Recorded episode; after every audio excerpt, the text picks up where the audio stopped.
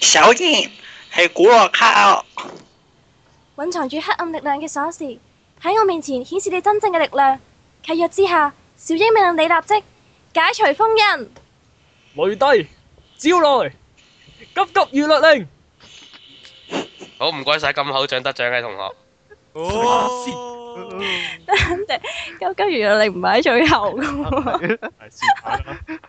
緊要我後家，得啦，拎眼金口獎啦。我想講我先係金口獎嘅得主啊！冇錯，依先家我哋唔係係。百變小櫻嘅外傳啦，我哋嗱， 我哋俾啲掌聲七嘅。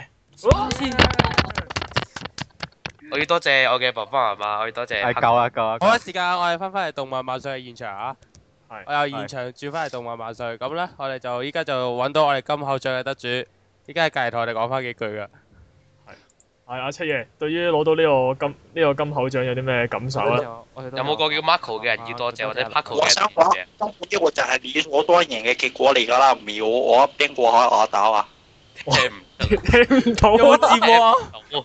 我哋我哋呢度唔似啊某個電台咧，可以幫金剛配字幕噶。金剛係咪你啲 friend 嚟㗎？係，好啦，好啦，翻嚟啦，唉，誒，動漫萬歲啦，頭先講咗啦，誒，咁我哋今日啦，咁我哋係會講呢個百變小櫻啦，咁我哋其實。耶！係冇錯，非常好啊！咁咧，首先講收聽方法啦，就誒 www dot 電下 dot com，咁電下兩個字係中文嘅。咁呢個 Facebook 專業電下 Radio 同呢個 iTunes 咧都可以收聽我哋嘅節目同埋留言啦。咁仲有呢個 M 群 group 二七一二二八 at msn 松 dot cn，仲有呢、個呃誒呢、個 s i f o dot com 入面咧都有一個專區咧可以俾大家喺嗰度留言嘅。咁就係咁樣啦。好唔該晒金口獎得獎嘅同學。哇！真係唔簡單啊！你唔好再講呢句嘢啦，我燥底啦，我而家。啊，佢雷底招來啦。唔係風華嗰條驗神低啦，話驗風華低，多驗低啦，驗低啦，用喂哦等陣先幫我捉啊，幫我捉捉啊古人誒、呃出去變成啫喱啊！唔該。梗唔係啦，阿心，我教你啊，你只要用一張卡就得啦，你只要先用 time，跟然後再驗低照來燒佢就得啦。跟住就用 Thunder，再用 Slash，然之後就可以出必殺技哇揸真佢。係哦，首先要 Space 得啦，冷靜啲。 Space Jack。我哋翻去呢個係，我哋首先係啊考啦，考啦，我考哋啦，我識咗啦，我快啲翻返嚟先。咁我哋講呢個百變小櫻啦。誒、係唔係咁，首先講講佢嘅來歷先。其實佢原本係漫畫先嘅。係咁，咁講起上嚟咧，我係非常之有幸地咧，我係喺我誒、呃 Form Six 讀嘅嗰一間中學嗰度咧，喺嗰個漫喺嗰個喺嗰個 comic 級嘅時候，我竟然俾我抄到呢本嘢嘅第一期啊！哇，咁犀利！已經其實哦，我係睇晒嘅喎，我七友耀目啊！真係犀利，即即係係佢金係口獎。一九好似一九唔知八幾年嘅事嚟㗎啦，已經係嚇！唉又講唔咁小耐英一㗎，九八幾年有咁。係唔係唔係唔係唔係唔係，sorry 誒、講錯咗係搞一笑九於一九九六年嘅嘛，啊我一九九六年我講錯咗，我講錯咗，唔好意思啊誒咁嗰本嘢已經係九六年嘅事啦，但係竟然喺我學校嗰度出現到，實在太恐怖啦，我覺得。有冇嗯咁出奇咧？而咯，面考捉棋嘅事嚟。但係好神奇喎、佢出咗兩年到咧，一九一九九八年就已經就開始出動畫喎。梗係啦，Cam 大嬸嗰陣時已經聞，已經係紅㗎啦嘛。行啊，嗯考行係。咁我哋講講啊作者嘅全名係咩話？誒誒其實 C 都唔 L A 係 M 啊其實都唔係一個作者，係作者強都應該叫做即係作一班者強咯。即係一啊班師一班師奶一班師奶團。一班大作嬸者 S 咯，美佢當年都係大學生啫，雖然而家係。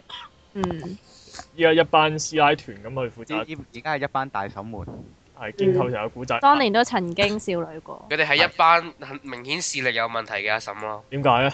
因為佢哋啲佢哋嘅視力係拉長咗，一定係 俾人。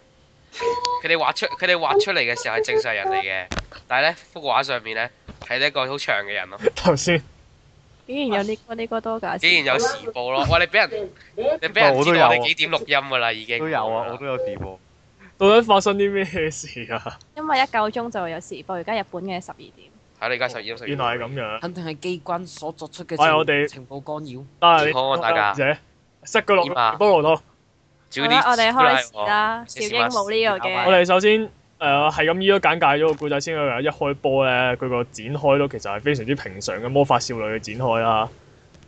之後咧，去到第三集嘅時候咧，仲有個學者死咗喎。冇，唔係有有你咩我姿錯勢死咗？誒呃簡單啲講啦，就係一開波啦，阿小英咧就某天去到一個書店啦，跟住就揾到一本嗯唔冇係學校圖書館之咩？後咧有隻我唔係基佬仔佢老就豆飛咗出個書櫃咩嚟，就動話我喺食完動你都要畫 版播。係佢屋企喎。哎呀夠啦，總之佢拆揾到本書啦，就冇字嘅，跟住佢就跟住佢就唔小心打開咗，跟住嗰啲古羅卡就全部俾人釋放晒出嚟啦，然之後就有一隻叫做基路比羅斯，簡稱其實大家都叫開佢做基路仔嘅嘅嘅召守護神，係召喚獸守護獸係，我佢爭邊啲我啊又出咗嚟，就問阿小英使唔使要實現一個願望？有剩七嘢，同我簽定契嘢成為魔有法整七少女嘅，有啦整。七嘅。哇！三分二嘅啦，黐線嘅。喂係阿基路仔本人喺度鬧緊你哋啊，知唔知啊？關我事喎！古人快啲攞貴長角啊！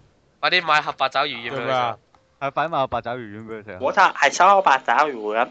咁跟住就啲卡全部有冇散失晒啦，跟住阿基基路仔就話啊呢個係你嘅責任啊，唔該你同我儲翻揾翻齊佢啊咁樣，跟住儲齊三個卡就可以實現一個願望。我其實好似係冇，好似係冇呢樣嘢，好似淨係叫佢就喂，係冇你願望咯，因為佢放咗出嚟，所以要佢自己收係啊翻。佢就係扣返其實我覺得我覺得幾正面嘅就係話唔該你自己搞搞到嗰壇蘇州市啊，唔該你自己搞翻掂佢，唔好叫其他人幫你啊！其實我睇係基佬仔有問題嘅喎，其但係其實係佢瞓着。咗係咯啊，其實係佢瞓着咗。即係佢冇冇冇盡好責任，但係佢係啊佢卸鑊今日你明唔明？即係好似你而家好似係啊大公司咁樣咧，即係你做錯嘢，你會唔會同佢個 boss 講？哎呀，對唔住啊，係我做錯啊，我切腹啊，切腹謝總之小英罪就啊！係一個純真天真嘅少女，就咁就幫佢做嘢咯。唔係喎，小英唔係自己自己去收嘅咩？係啊，佢自己去收噶嘛，係咯，都唔唔唔關基佬仔事嘅都。好自食其力。咁跟住最尾嗰就無端端變咗呢個卡 holder 啊，咪呢個卡 catcher，卡 capture 咁就負責去回收翻啲古樂卡啦。咁簡單個故仔就係咁樣啦。係其實我嗰我嗰時對小英最大嘅印象咧，就係咁拎住踩住嗰隻嗰隻叫咩？滾軸溜冰，係啊着溜嗰冰隻鞋溜冰鞋。去返學，好型冇我啊錯哋而家覺得睇翻呢個設定，我細肯個定好過幾好迷過幾次嘅。先啊！咁啦，我哋講下大家嘅大家對呢套嘢嘅感想就係、即係大家細細個嘅時候，我相信就係大家都會覺得呢套嘢啊好夢幻啊，好純真啊，唔係睇戰鬥畫嗯面嘅好喎。靚，即係啲好靚啲畫啲畫面固之然靚啦，跟住阿小英又好靚啊，集集有唔同衫啊，跟住阿阿雪兔又靚仔啊，哥哥又靚仔咁樣啦。但係大家即係應該有依家大去個到睇翻嘅時候就覺得好唔妥。係今次今日咁嘅年紀啦，大家睇翻咧就會發覺原來最近好多睇翻原來真係好嚴重好嘅詭問異題嘅。我覺得好鬼。啊，咁呢個就係我哋今集要討論嘅主要嘅題目，就係到底而家睇翻到底發覺呢套嘢係幾有幾重口味咧？原來我哋嘅童年係咁㗎。係啊，原來我哋童年係咁嘅喎，真又要係。睇一我哋堆我哋都被潛意識咗啦。睇一堆充滿怨念嘅大嬸嘅情嘅創作之下，到底呢套嘢變成咗啲乜嘢咧？咁不如由我哋逐個逐個角色咁樣講啦，我哋好唔好啊？咁就由小英開小英開始啦，咁小英又佢係開外掛咯佢都冇咩特別嘅問題，冇啲小英英反而就最正啊，常，小英係最正常本集最正常嘅嗰個心嚟。啊係最開外掛嘅人咯，即係但係佢正常嘅人咯。一抽就抽中四大卡裏邊喎。啊！咩啊？阿、阿可樂你錯啦，佢一嘢抽卡咧，呢、呢個呢、個好正常啊！你有冇睇遊戲王啊？誒，你你神紅咧？哦作可以講英雄咧，講法佢嘅有個。佢而家係佢而家係你玩寵物小精靈，跟住然之後佢一開始就抽中隻五十呢嘅神獸喎。唔係佢張風都係俾佢飛嘅啫嘛。我係啊啊即係唔啲係飛係為飛嘅啊喎。啲主角咩啊？通常啲主角就係咁噶嘛，我抽卡，佢一抽就抽咗張黃牌出嚟噶嘛，即我係如果你正常啫。你唔知咩？即係我覺得係外掛啫不過你唔知呢個世界有樣嘢叫主角威能嘅咩？啊哇！地晒唔係佢啲威人都唔係算都唔係算唔係算開得好勁個女，有啲位其實佢都要用食翻啲路先收到。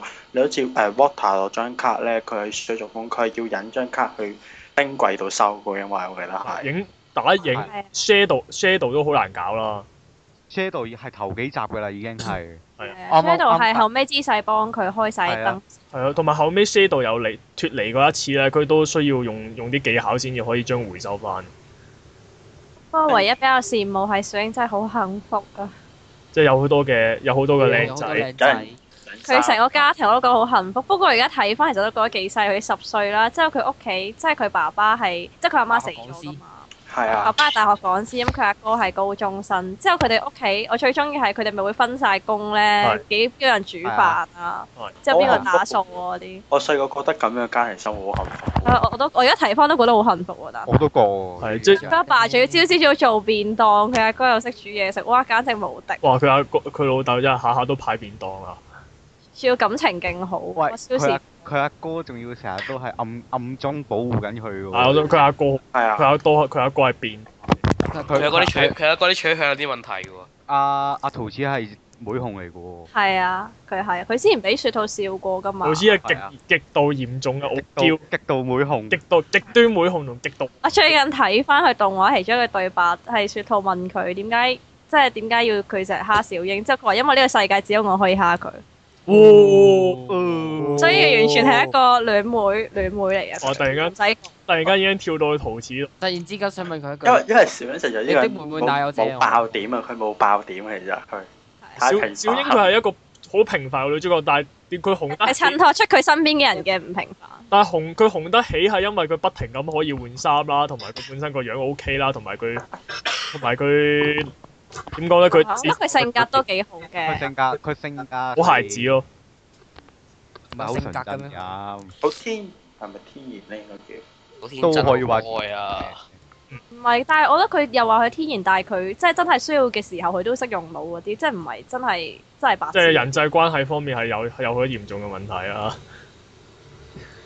冇問題啊，佢人際關係冇問。題啊。佢正咁答佢啊，俾佢冷場先啦。啊，其實係講佢返佢唯一嘅弱點係驚鬼啫嘛，其他佢都冇。係佢咪有次咯，Shadow 嗰次佢以為係鬼啊嘛，咁咪勁驚咯，係，其實佢長期都好驚鬼。係啦。咁嗯我哋再跳去呢個陶瓷嗰度就係佢嘅哥哥啦。頭先講咗佢有好嚴重嘅妹控屬性啦，我我想講係，我頭先我發覺佢係咁多個角色裏邊咧，佢係最多人物關係線嘅。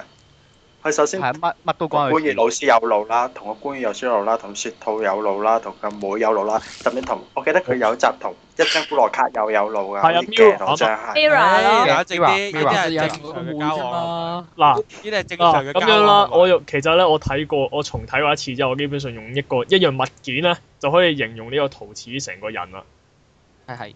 萬能鬚。跑咪花能插蘇啊！佢即係個個都啱嘅，佢連古羅先生第時整出嚟嗰只試魔又啱嘅佢。係佢連雪兔又啱啦，個個都啱，即係男又啱，女咩啊？本命係雪兔啊！係啊即係正室係雪兔，妾侍係小英，前妻係官員老師，跟住呢個呢個奴隸呢個奴隸就係其實阿月係咪同佢有關係㗎？因為我未睇，我最近重睇未睇到。誒，唔係啊，好似佢成日都話，話佢成日都會分啲命俾佢用噶嘛，咁樣。其實其實應該啊佢成個家族都應該同阿月有關係先啱講嘅。起如果咧講，講講翻漫畫，啊又講起我陶就瓷好奇怪，佢又好似有佢又好似唔係好清楚係咩事，但係佢又成日都插只腳過嚟咁樣嘅。但係本身桃子自己有少桃子係少咩魔力。桃子佢咩事都知㗎。佢係魔力，佢 feel 佢 feel 啲魔魔力，力。佢魔力，誒佢誒，魔啊你力講係翻講翻設定先啦，啊講。好啊好啊，你照設定其實誒、呃小英嘅老豆其實係古羅分身嘅其中一半嚟㗎嘛係，啊，哦嚇有一半即係有古羅嘅一半魔力嘅，冇一半魔力，冇一半魔力。哦，即係七，即係七個分靈體裏邊其中一個。兩個啫，一個哦一個係，我第時嗰僆仔叫咩名唔記得咗添。佢哈會利突波特然之間大嗌 Expecto Patronum。啊屌！ 哎呀，唉真係繼續啦。啊佢佢個額頭係咪有個係咪有個意識？誒唔係係咪有個雷電嗰個標誌哦㗎？你彈開啦今集你桃冇做錯太陽，我提示你幫我將兩隻其塞實嚟咧阿菠蘿度。好似係 Harry 鞋佬咧啊，喺做低咗佛地魔之後咧，就過咗去， 啊啊！係啊即係因為佢殺咗佛地魔嘛。翻嚟啊！正要誒，七爺繼續，七爺繼誒續。呃佢誒佢古羅去誒、呃分身誒、呃、轉身之後，佢誒、呃因為佢話生前有強大魔力預知未來，佢所以特登分開兩邊，啊，一個就係分開就係人，一個係冇魔力嘅，一個有魔力係啊㗎。有魔力嗰個好似係阿里路啊，係啊，阿里路同埋騰龍啊嘛。咁如果你照計，其實啊，夾硬啲講，其實應該阿小英同埋阿陶子照計都應該係古羅啲後人嚟噶嘛，可以咁樣講。佢兩個係古羅後人啦。係啊，可以咁講，所以阿陶子應該係可以有魔力成搞繼錯啊！咁奸㗎，預知未來。啊，其實佢係點講？啊，陶瓷哥係咩啊？唔係啊！你知唔知道古羅里度咧？係呢呢個人咧，佢係穿越晒全部 Clam 嘅作品㗎。嗯，係啊佢喺所有 Clam 嘅作品入面，佢都係個神嘅。所有件所有事嘅所有都同佢有關。所有事件嘅開始都係因為佢。你唔好講啦，你就係、你哋就攞班獅子頭大婶伸到兩本嘢，都已經係關古羅事啦，已經係。未未機七仲未講到，機七仲未講啊，到係，喎，你話啫。新多套嘢唔總之係。其實絕大部分 Clam 嘅作品咧，佢所有嗰啲作品嘅事點嘅源嘅嘅事件嘅源頭，通常都係古羅起到咯。再唔係佢都係有份負責搞單嘢出嚟。佢即係佢亦同埋三 S 個源頭好明顯就古羅里度嚟㗎。喂，我講翻陶瓷先啦，但係陶瓷佢係即係佢誒阿古羅卡係乜嘢佢又唔知啦，佢咩都唔係好清楚嘅時候咧，佢又佢又可以無端端就話誒誒我誒見你咁可憐，我幫下你啦，你唔好誤會啊，唔係想幫你㗎咁樣，我見你咁慘㗎咋，呢啲咪每控嘅力量無限大咯。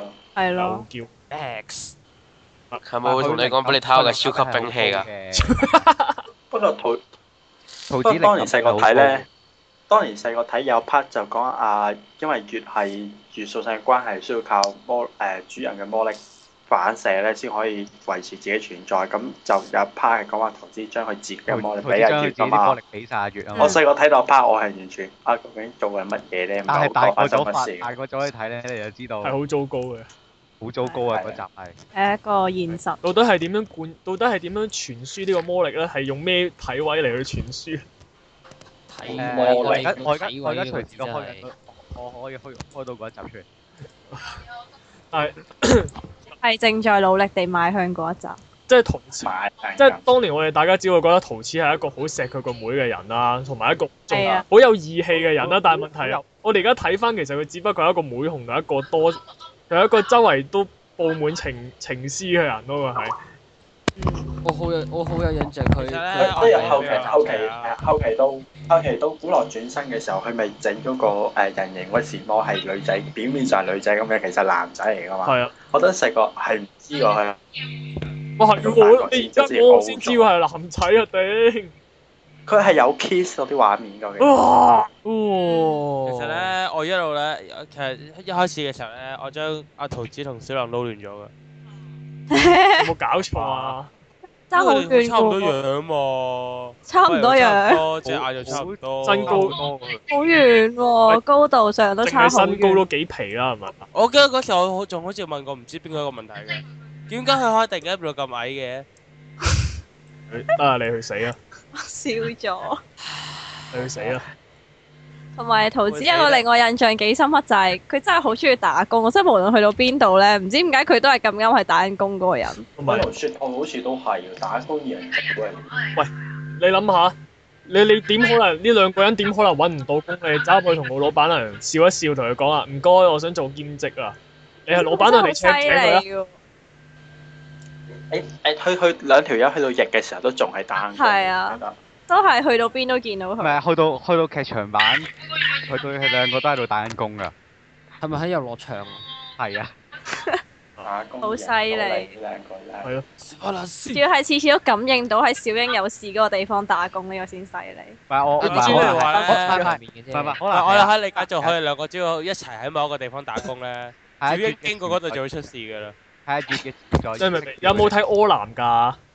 柯南係嗰個十嗰個十週年都未大過一歲嘅正太，係咯，柯南就係咁樣㗎嘛，就係、並唔係佢並唔係咁啱佢哋經過佢有殺人事件發生嘅地方，而係佢哋本身嘅體質係會容易誘發殺人事件啊。 即係話我桃哋子做同 過呢個實驗性嘅研究，啊即唔係係心啊其氣實啦。佢睇哋所謂睇嘅應該發生係一事個堪件，輿學嘅，喂，呢個其實係一個堪輿學上嘅 問題。因為但當其下實 A 軍同 B 軍風水唔好。在嘅時候其實啱嘅都。上變動啦。佢哋所謂嘅發生事件，其實都係古洛卡啫嘛。其實可以話古洛卡下意識咁樣尋找翻佢哋嘅根源咯。哇！揾翻古羅嘅魔力。我本來諗住搞激過你咁認真去解，仲好合理地解釋咗呢樣嘢咯。我嚟到呢度係要揾翻大家嗰條筋，你冇根本揾唔到食啊！命根 King Sir，King Sir，經常有間波卡士。喂，我哋頭先講咗陶瓷，不如我哋講下佢個好朋友啊，雪雪頭喺兔，呢個雪兔啦。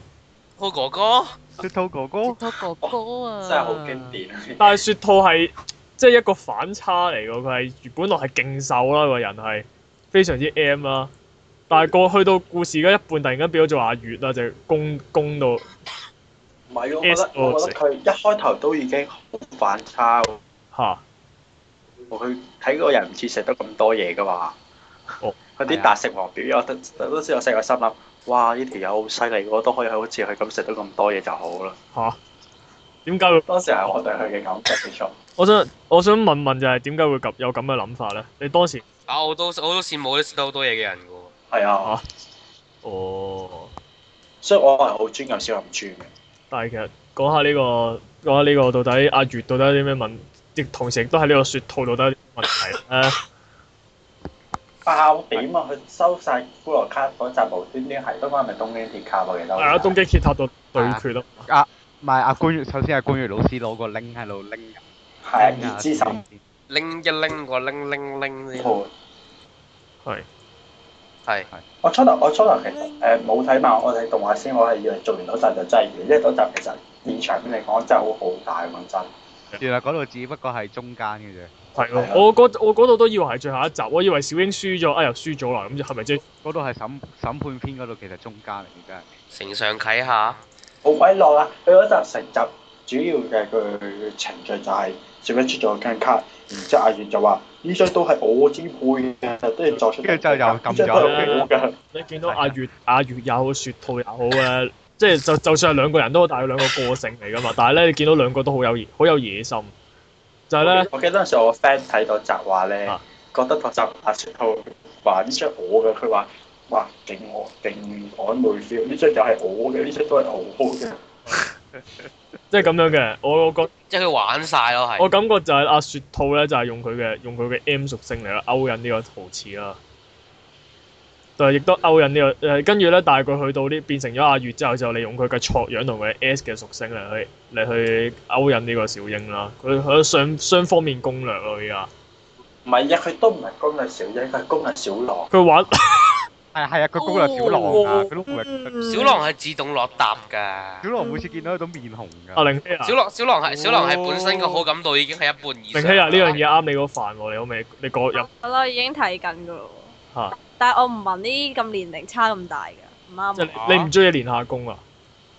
我。我連下工爭太遠啦呢 個，哇，好專業喎，啊阿生，我完全唔知咩叫練下功喎。連下工真係個工細過個手。啊哦即係俾人八攻十真係唔簡單啊！唔係 Ừ. 啊，呢啲我哋要小心啲啊，啊有一個攻略，有一又有一個攻略之神出現咗。啊啊！提斯啊，唔該你幫我捉阿古人同呢個阿女仔走去做 P P G 啊，唔該。又係我啊，可樂。喂，你又話唔好提，你自己喺度提 P P 就豬。係喂，可唔可以可唔可以用用多啲小英嘅 meta 咧？Ờ. 係咯將佢誒，揾人用我哋 Windy 睇得你可以將我封印做古羅卡嘅，不過係啊，玲希即再幫我，將佢兩個變晒做古惑卡啊，唔該。但我亦封印阿提斯做古人卡點算啊？古人卡，你都未收，你都未收齊所有所有古羅卡點樣？阿玲咁啊，我用我用物理攻擊啊，玲希啊，借你嗰支雀仔雀仔手杖俾我，俾我 俾敲我佢個頭，俾我啄佢兩。唔得喎，展心開咁你換咗件 AT 緊身衫，喂，唔係你用雀仔唔換件粉紅色緊夠身衫㗎，喎你開咗 sword 啦，將佢變成啲劍敲落去先有用。哦，咩啊？劍敲阿落去心，你你要發揮呢支嘢嘅一百 percent 力量，你要着件粉紅色緊身衫，再着埋個滾軸溜冰。魔裝少女音樂我知道嘅。係繼續，黐線。係呢個即係我就順手即係封嘅。不過其實其實係其實阿月冇乜表現噶咯，講真誒、除咗佢同阿喺喺對於當時有唔嘅我未，即係佢，即係佢突然同埋間投變資到個未明白嘅場面之外咧，係冇噶咯，咯，有一嘢講喎講真。話佢佢佢負責做劇情咯，就係、譬如佢消失嗰啲嗰啲啊咁樣，嗰啲嗰啲劇情佢誒、呃要揾佢去做下咁樣咯。其實我對阿月最大嘅印象，其實由始至終都係佢用桃子嗰一幕咯，就係嗰個嗰個 shot 咯，之後就冇。緊緊緊咁擁抱啊住，係抱住，佢後尾仲打開對翼遮住佢啊嘅喎，係即啊係係啊將兩個包埋一齊。即係我真係好中意好中意佢哋轉換嗰個好啊樣。好啊，我真係啱基啱本上睇不過其實我細個都係幾中意嘅，因為佢有段講話佢同喺阿古樂美所謂古樂美 呃死之前，其實都唔知係咪真係死咗。誒話咧誒話呃古樂慧同阿月分開咧，其實嗰段我細個嚟講，雖然都唔係覺得有啲乜嘢，但係又覺得幾好睇嘅咯，怕。你講到古龍雅要分開咧，我係，即係其實又係另一條文。誒分，係啊，我同你分手啊，跟住阿阿月咧跪喺度掹住佢衫，咗點哎解啊？嗱阿月係一個好長情嘅人，好唔該晒阿阿深攻略之神嘅解釋又。我有啲即係我有啲咩做得唔夠好啊？點解你要做個個都？我覺得我哋我今日阿深攻略嘅主題係 BL 咯，完全我。做點解你咪即係點啊？點解你有力你過冇做為個個咗迎合別人嘅口味，將自己強行強行改造。喂，大家大家要強行地誒、呃我哋要迎合呢個阿深啊！我哋扮啲 BL 嘢出嚟點要。我唔得，啊我？接受唔到啊！我哋轉移啦，下一個啦。啊係下一個，我哋講我哋講基佬仔定小狼好啊？小狼先啦都，係講基佬仔喺啦。度睇啊啊啦，基佬仔超正，我好哇中基意佬嘅哇基佬仔出聲咯！出嘢。喂，嬌仔出嘢，你做咩話我你啊覺得出正因為我記得好記得有一集基佬有比一集係基佬比七夜點啊？靜咗出嘢仔，出嘢仔，係出嘢其實仔。咧，我一路以嚟咧，好想有一集聽啊啊！估人咩話？其實我一路以嚟好想見阿基佬仔同阿蒙哥拿一齊嘅。有啊咩啊？佢哋識㗎，佢哋哦蒙古男，Chubasa，Chubasa 有廣告佢哋識㗎，佢哋識㗎。咦係啊。基佬基佬仔識蒙哥拿啦，誒蒙哥拿識基佬仔。咁呢個 Q，識咁呢個 Q B 會唔會識呢個 蒙誒呢個？唔會咯，會咯。啊佢 Q B 有一集都識阿哆啦 A 夢，我記得有一集係好好笑，有一集唔知係呃誒魔力失控定點樣咧，講阿基奧子同馬爾兩個都扮翻去假到樣咧，兩個一隻老虎，一個人咧喺阿史呢間屋要左呢人。啊，我都記得啊係。跟住阿係阿基佬仔呷醋啊嘛，即係佢要佢阿小阿小姐係咁叫佢，喂你拖地，啊你抹地，誒同我洗碗咁樣，跟住誒跟乜住都要乜都要基佬仔做一隻老虎。跟住阿跟住咧阿小英就望住阿月阿月啊，你咩都唔使做啦，跟住哇火都嚟埋，基佬仔即 刻即刻搣之後係咪用思考工具？話佢即刻搣爆包搣爆包麵粉，諗住掉啊掉啊月咯，點解自跟住其實基佬我仔想問下咧，佢佢佢呢個基佬基佬仔嘅設定咧，當佢恢復完魔力之後，佢係咪一路都係獅子人變化嗰個？係㗎佢可以梗唔係啱㗎，啊可㗎以，隨意變啊㗎。去佢邊㗎。佢係佢係嗰集應該去到誒誒、英之卡篇啊，佢就嗰集唔知係魔力阿英嘅魔力失控定點樣咧，所以搞到佢哋兩個變誒、扮翻銀仔同埋變翻雪兔啊！就係嗯。係就但係佢講可起以話我基佬仔睇咧咁我多最套，深我最深刻印象咧係佢成日成日匿埋喺小誒誒小英間房度啦，跟住佢阿哥咧突然之間出現喎，跟住佢咪扮公之後仔就咯。望住佢，之後佢哋發係係咁流汗咯，佢塊面即係佢我真係勁搞我係笑。最記得佢成日食八爪魚丸係成粒擺落個口度係啊， opening 嗰度啊，喂講八爪魚丸誒，佢嗰度係咪 OVA 定係 SP 啊應該係？唔係誒劇場版劇場版後個小劇場。啊係啊，佢嗰集係係同嗰隻同阿雪美爭誒燒八爪魚食啊嘛。佢初頭係啊好好心機咁樣話：你食啊，你食啊，都仔人哋食之後兩個搶到得翻一粒咧，跟住搶餐網。之後後尾仲要同山崎嗰個蛋蛋墨魚丸蛋蛋波調轉 咗，咗。係啊叫嗰度咩啊？雪比食咗啲蛋糕，佢就狂射光線先好笑啊！飲醉酒咁嘛，條友食完甜嘢之後，啊係啊，唔係唔係唔係，最嗰集我記得係啊最好笑嗰樣嘢就係咧，個阿基佬仔就話：哇！你有冇搞錯？周圍走你俾人見到點算？跟住就追住佢係咁走啦。跟住去到事後啦，終於嗰只嘢食晒所有甜品之後，就就棄棄咗個現場，自己走咗去啦。跟住阿小英同呢、個誒同佢啲同學有隻揾到上嚟啦，跟住就諗住去去同去，啲蛋糕原本係小英噶嘛，因為諗住誒，本來諗住將基佬，本來諗住將基佬仔處以極刑啦，跟住點知阿基佬仔話：哇！唔關我事啊，第二隻第二隻嘢搞啊！跟住佢畫嗰個樣出嚟，跟住小英望一望，嗰隻嘢咪你咯。 我就不倫不類。真係慘。基佬仔簡直係呢個魔法少女史上係一隻最得意，亦都係最慘嘅人獸。佢唔係任受，喂我我我覺覺得得最有印象係佢佢唔係啊離家出咯走嘅慘。佢係最最即係佢品性最好嗰只咯，佢係最慘，最有品啊最呆嗰只，咁啊見好鬼慘嗰隻真係。每次每日俾人恰，佢真係好好喎。佢成日俾佢成日俾陶瓷恰噶喎。係啊，陶似話你公仔嚟， OK 陶似陶似話你公仔嚟噶嘛，咁即係可以任我掉啦，啊，桃子係知嘅嘛，嗰時其實應該桃子佢係點知知佢佢知包都佢感知㗎覺到㗎嘛，桃子第一眼見到佢已經感覺到佢係要喐㗎嘛，識得一啲嘢，係一啲嘢。有啲嘢啊有啲嘢即係總之覺得佢會喐，跟住就望有，啲嘢。好強啊跟住咧佢又諗住，即係個勁 S 嗰樣嘢就係你你即係你你公仔嚟㗎嘛，跟住捉住我，即係任我掉啦，跟住掉佢落地啊，踩佢兩腳啊，佢有冇捉住佢條命左揈右揈係？或者食真係好真係好過分真係。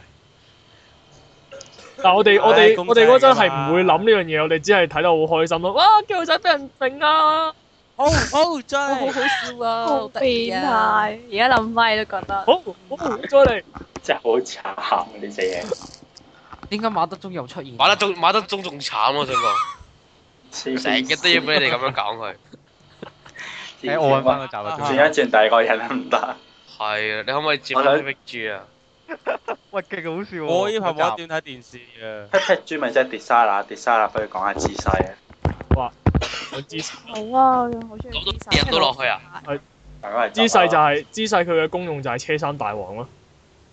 唔係唔係，其攝實影佢機姿勢啊！我係咯，搞百合咯。搞百合同咯，埋佢即係佢佢話俾你聽就係、即係阿 Clam 佢哋成班師奶嘅諗法就係、嗯誒、小英咧唔可以下下都着同一套衫嘅喎，應該着唔同嘅衫可以吸引到啲嗰啲多啲嘅讀者噶嘛。咁跟住但係本身服裝設計同其實都係 Clam 嗰啲作品有特色誒，就啊係師奶 A 師奶 A 就咁講，跟住師奶 B 就話。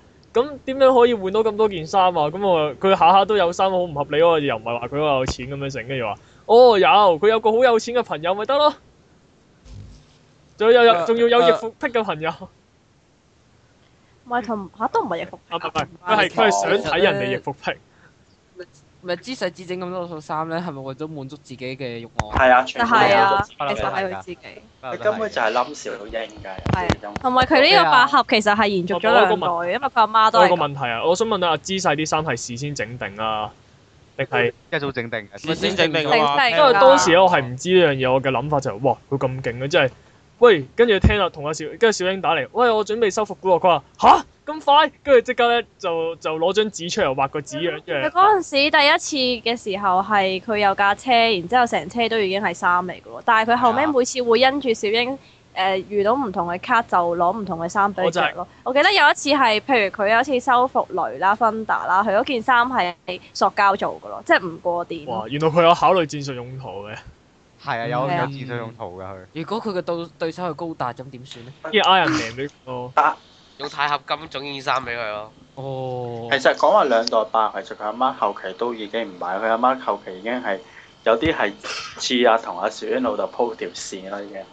哦，如果咁樣計，講其起實上佢兩個嚟弟講仔起上姊妹嚟，嚟，講起上嚟，小英阿媽同佢老豆嗰條線，我覺得好不倫戀喎。係㗎。根本點？根本不老不老好情似及小英阿媽同啊嗱，我哋不如我哋講翻，我哋講翻姿勢就係、姿勢咧，點解會咁百合咧？就係我可以讀下佢曾經喺對小英講過啲咩説話啦，跟住就。我諗我諗我嘅中意同你嘅中意係唔同㗎。係啦，哇，好勁！佢仲有喺最後一集嗰度講過話，小英咁覺得幸福就係我最大嘅幸福。哦，好偉好偉大，大嘅啊佢仲喺愛劇場版，佢仲喺劇場版，小龍同小英都未拍拖，咁即係話我仲有機會啦。有咩？ 有啊劇場版有講有啊。但係其實理論上姿勢同小英唔係應該係親戚嚟嘅咩？係親戚啊！啊，so- 啊其實好似梳表嗰啲係嘛？啊，佢阿媽同誒姿勢個阿媽係堂姊妹嚟㗎嘛？咁真係好疏咯，好疏堂咁好疏唔代表冇血緣關係嘅喎。緊要啦，八而家合都唔而緊家我要哋㗎，八合玩冇呢回事㗎。啊，其實你講話八合，如果你依集同而家馬來嫁俾我，寧願睇下姿勢好過咯。樣。養到你樣好睇啲先啦，起碼係嘛？咁又唔係，比較純比較純啲啊，唔似唔係啦。其實似康莫娜咁下下都撻人哋條底褲嚟索啊。唔係，我 始終認真講嘅。康姆娜，我覺得佢係比較自私啲嗰種啊嘛，因因為為佢阿姿勢係嗰種係好無私的愛嚟即係㗎嘛。啊，只要你幸福就夠啦。係，啊我覺得姿勢好幾犀利，佢唔係淨係整衫，佢本身即係佢都好聰明，其實佢成日都幫小揦住部英。衣唔係啊！如果如果如果你俾小英喺姿勢面前死一次，可能啊，可能啊姿勢都會變成康姆娜咁樣嘅喎。我都覺係過。我要翻翻過去。同我簽定契啊，成嗯為就用 time 啦。係啊，佢跟住呢、就可以個跟住呢個時候咧，啊，我哋嘅七夜，我哋嘅七夜比羅斯就話，啊，誒你係你係咪想你係咪想翻去過去？我唔唔係啊，梗係唔係咁講啦。我介紹個 friend 俾你識啊，佢嘅就 Kelby 啊，喂，唔得出嘢好似，中間人啊你！好似啊，出嘢真係。我我哋我哋呢度咧，我哋呢度咧就係人壽中中介公司。人壽我哋喺呢度咧。嗱，咁你咧，你同我簽約咧，就可以得到一個願望，不過咧，你就要做魔法少做女。咩要扮鬼佬？古人嗰個古人嗰個印巴籍嚟嘅 喎，我救攞自特醒，咁誒誒誒唔係啊，其其實咧，阿阿古雲係喺第二個國家嚟嘅，至於邊個國家咧就唔清楚，可能係九樓國都未定。我我我嘅自我介紹有寫過㗎啦，我俾人賣豬仔過嚟㗎嘛。佢佢可能喺九樓國佢嚟係嘅。九都流未定國嘅奴隸啊！要開前傳啊！我諗《古雲前傳》《九流國流浪記》啊，咁咧就話説有個叫誒離咗題啊！離咗題波蘭波多太啊遠啦我哋翻翻嚟嚟翻啦嚟嚟。翻嚟，唔該但係我就係補補充翻就係我成日咧都以為姿勢啦，嗰陣我唔我唔知道佢有咁多衫 keep 住喺度，就係、原來我即係每次聽到啊小英你又收復古羅卡啦，跟住咧即刻翻屋企喺度畫晒啲紙樣啦，跟住我揀定用咩布啦，跟住十九秒九嘅速度車咗件新衫出嚟俾佢着咁樣。唔係我講真講真咧，佢咪好興咧誒少英戰鬥嘅時候咪好興揾部 D 搵部 D 機 V8 錄低錄低嘅。係啊，但係咧，我有一個吐槽位咧，就係點解會每次用翻嗰個誒 projector 播嘅時候咧，啲鏡頭位咧咁曖昧，好明顯好唔合理啊！即係唔應該咩係啊？即係咩啊？唔係阿姿睇自己編輯完編輯過啊嘛。即係你明係你就自己你冇啲鏡頭係啊係拍唔到，即係話編輯過㗎，佢有一集講話佢屋企咧，阿姿勢係編輯完成部電影咁樣講翻晒出即係嚟㗎。譬如阿古阿女姐咁講，即係佢明明係企喺隔離，即係側邊影嘅，點解會無端端影到低炒嘅鏡頭咧？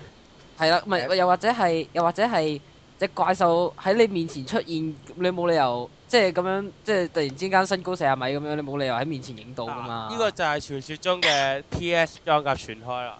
仲有仲有佢啲鏡頭係出奇意外定咯，但係佢係手提嘅喎。咁你咁姿勢可能本身手 隻手好定咧，隻手定咧，人哋人哋裁縫好勁㗎，隻手唔定啊你嗰嚟穿針都得到拍機有乜問題啫？對唔住咯，就係佢真係拿住部 V 八拍完之後，佢攞翻屋企啲片到底要嚟做乜嘢咧？而且我覺得冇咗姿勢真係唔得嘅喎，小英。嚇其實咩啊？我話小英其實冇咗姿勢真係唔得嘅。佢之前嗰啲電話啊乜嘢啊，仲有嗰啲咩無線電通訊嘅，全部都係姿勢俾佢。啊！我我跟住就仲整咗如哦個，果仲如整咗果個冇姿勢嘅話，冇姿勢嘅小女同埋小姨呢兩個人咧，都係冇鬼用嘅主角嚟喂嘅。同埋個姿勢咪冇實際咯。啊同埋其實，哇，你話救咩啊命！冇姿勢冇實際啊！但係唔係其實依 家依家認真咁講翻就係、其實姿勢某程度上就係小英喺誒佢未俾其他人知道佢係嗰啲魔法少女，即係咁叫住啊啦。之前咧，咁佢係姿勢係佢嘅精神支柱嚟㗎嘛，即係佢係唯一一個知道呢件事而可以同佢分憂嘅一個人嚟㗎嘛。唔係我講講真講真，阿姿勢發現阿阿小英係魔法少女都都出於好偶然嘅啫啊！但係佢喎，喺個喺度影個喺喺度影個月光，點知影到小英 喺喺度。就 飛咯。佢係真係第一次，佢知道小英係話佢話我尋晚影到啲嘢俾你睇啊，之後俾小英睇咯，咯，係啊，之後戴住個 大頭啊咯，喂，其實其實呢啲咁劇情如果換咗喺另一種種類嘅動畫就係咩噶就啦？挟持佢啦。係啊，即係你你想你想唔想要翻段片啊？你唔使搣呢，你唔使整爛餅帶啦，我已經 back up 咗幾百份啊！你中意就拎去如留如果念你唔滿足啦。我嘅要求咧，我就我就我就將佢公開全係世啦，界。咁滿足嘅要求。嚇滿足你嘅要求就將佢公開。冇啊，其實姿勢都係要滿足佢嘅要求噶，佢咪要小英跟佢去拍嘢，要着佢啲衫。係咯，即係嗱，可能仲有啲附屬條件添。拍即係譬如拍都係派嘢，都係派嗯大家呢啲嘢自己諗啦吓，係喂即係自己腦內補完咗佢係先啦啦。，喂咁 part one 嚟到呢度先，我哋 part two 繼續捕捉下其他嘅角色啦。係咁嚟到咁 part one 就嚟到呢度啦。沙拉巴。 Part Two，但係要講下小狼先啦。